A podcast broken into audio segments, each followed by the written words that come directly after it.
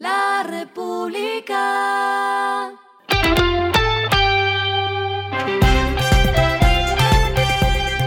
Al final de la jornada, esto es lo que debes saber sobre el comportamiento de los negocios, las finanzas y la economía. Las movidas de hoy fueron.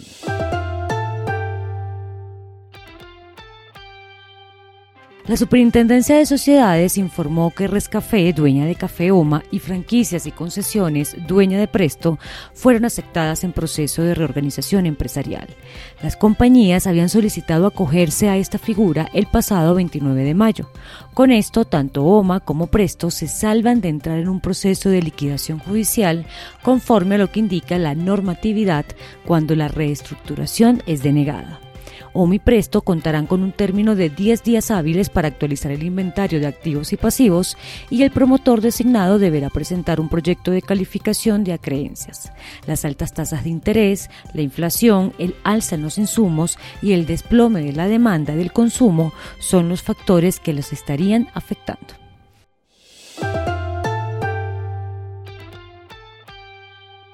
BitInvest otorgó una carta de crédito stand-by por un valor de 197.400 millones de pesos a la empresa de telecomunicaciones Colombia Móvil, mejor conocida como Tigo, para expandir y mejorar las telecomunicaciones en pequeños municipios del país.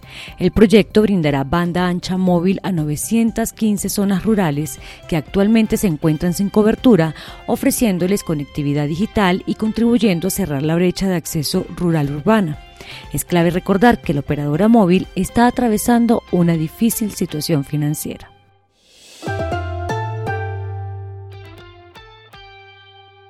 El Centro Comercial Santa Fe informó que en su nueva plaza comercial, Zona Met, tendrán la primera tienda Juan Valdés con oferta de bebidas alcohólicas y con un menú de pizzas.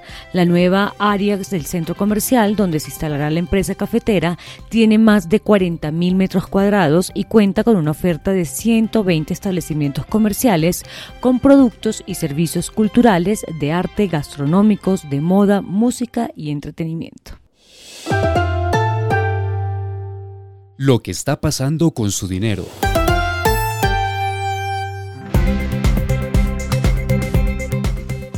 Este viernes el dólar comenzó la semana con la tasa representativa del mercado más baja del año, 4.102,13 pesos. Pero mientras la tasa oficial se mueve arriba de los 4.100 pesos, de momento en casas de cambio ya se mueve en la línea de los 4.000 pesos. Con base en un sondeo entre 10 establecimientos de este tipo entre Cali, Bogotá y Medellín, el promedio exacto para la compra de dólares en este momento está en aproximadamente 4.033 pesos, mientras que el ponderado para quienes están buscando vender el mercado minorista está en 3.941 pesos.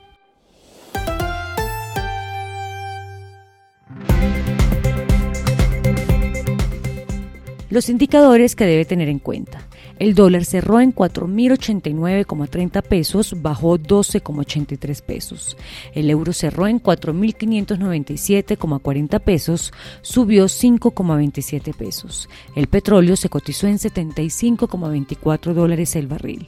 La carga de café se vende a 1.322.000 pesos y en la bolsa se cotiza a 1,88 dólares. Lo clave en el día.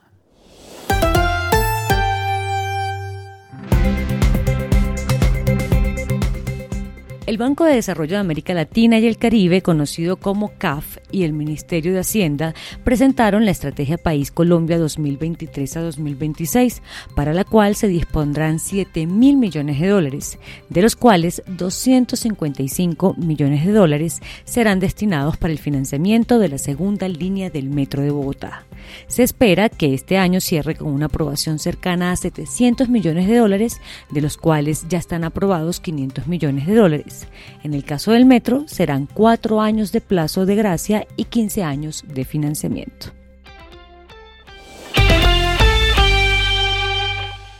A esta hora en el mundo. El Bitcoin rondaba el viernes su nivel más alto en lo que va de año después de que los criptoinversores se sintieran alentados por una victoria legal en la que se dictaminó que la criptodivisa XRP no es un valor. Un juez estadounidense dijo que Ripple Labs no violó la ley de valores al vender su token XRP en bolsas públicas. El Bitcoin alcanzó su precio más alto desde junio de 2022, llegando a 31.818 dólares antes de bajar a cerca de 31.235 dólares. El caso marca la primera victoria de una criptoempresa en una demanda presentada por la Comisión de Bolsa y Valores de Estados Unidos. Y el respiro económico tiene que ver con este dato. La República. Catena Zapata se coronó como la finca vinícola número uno del mundo para visitar. Lo hizo en la ceremonia de premiación de los 50 mejores viñedos del mundo celebrada en Rioja, España. Esta es la quinta edición de los precios anuales organizados por William Reed Media con sede en el Reino Unido. El segundo mejor viñedo en el mundo es Marqués de Riscal en España y el tercero está en Chile y se llama Vic. La República.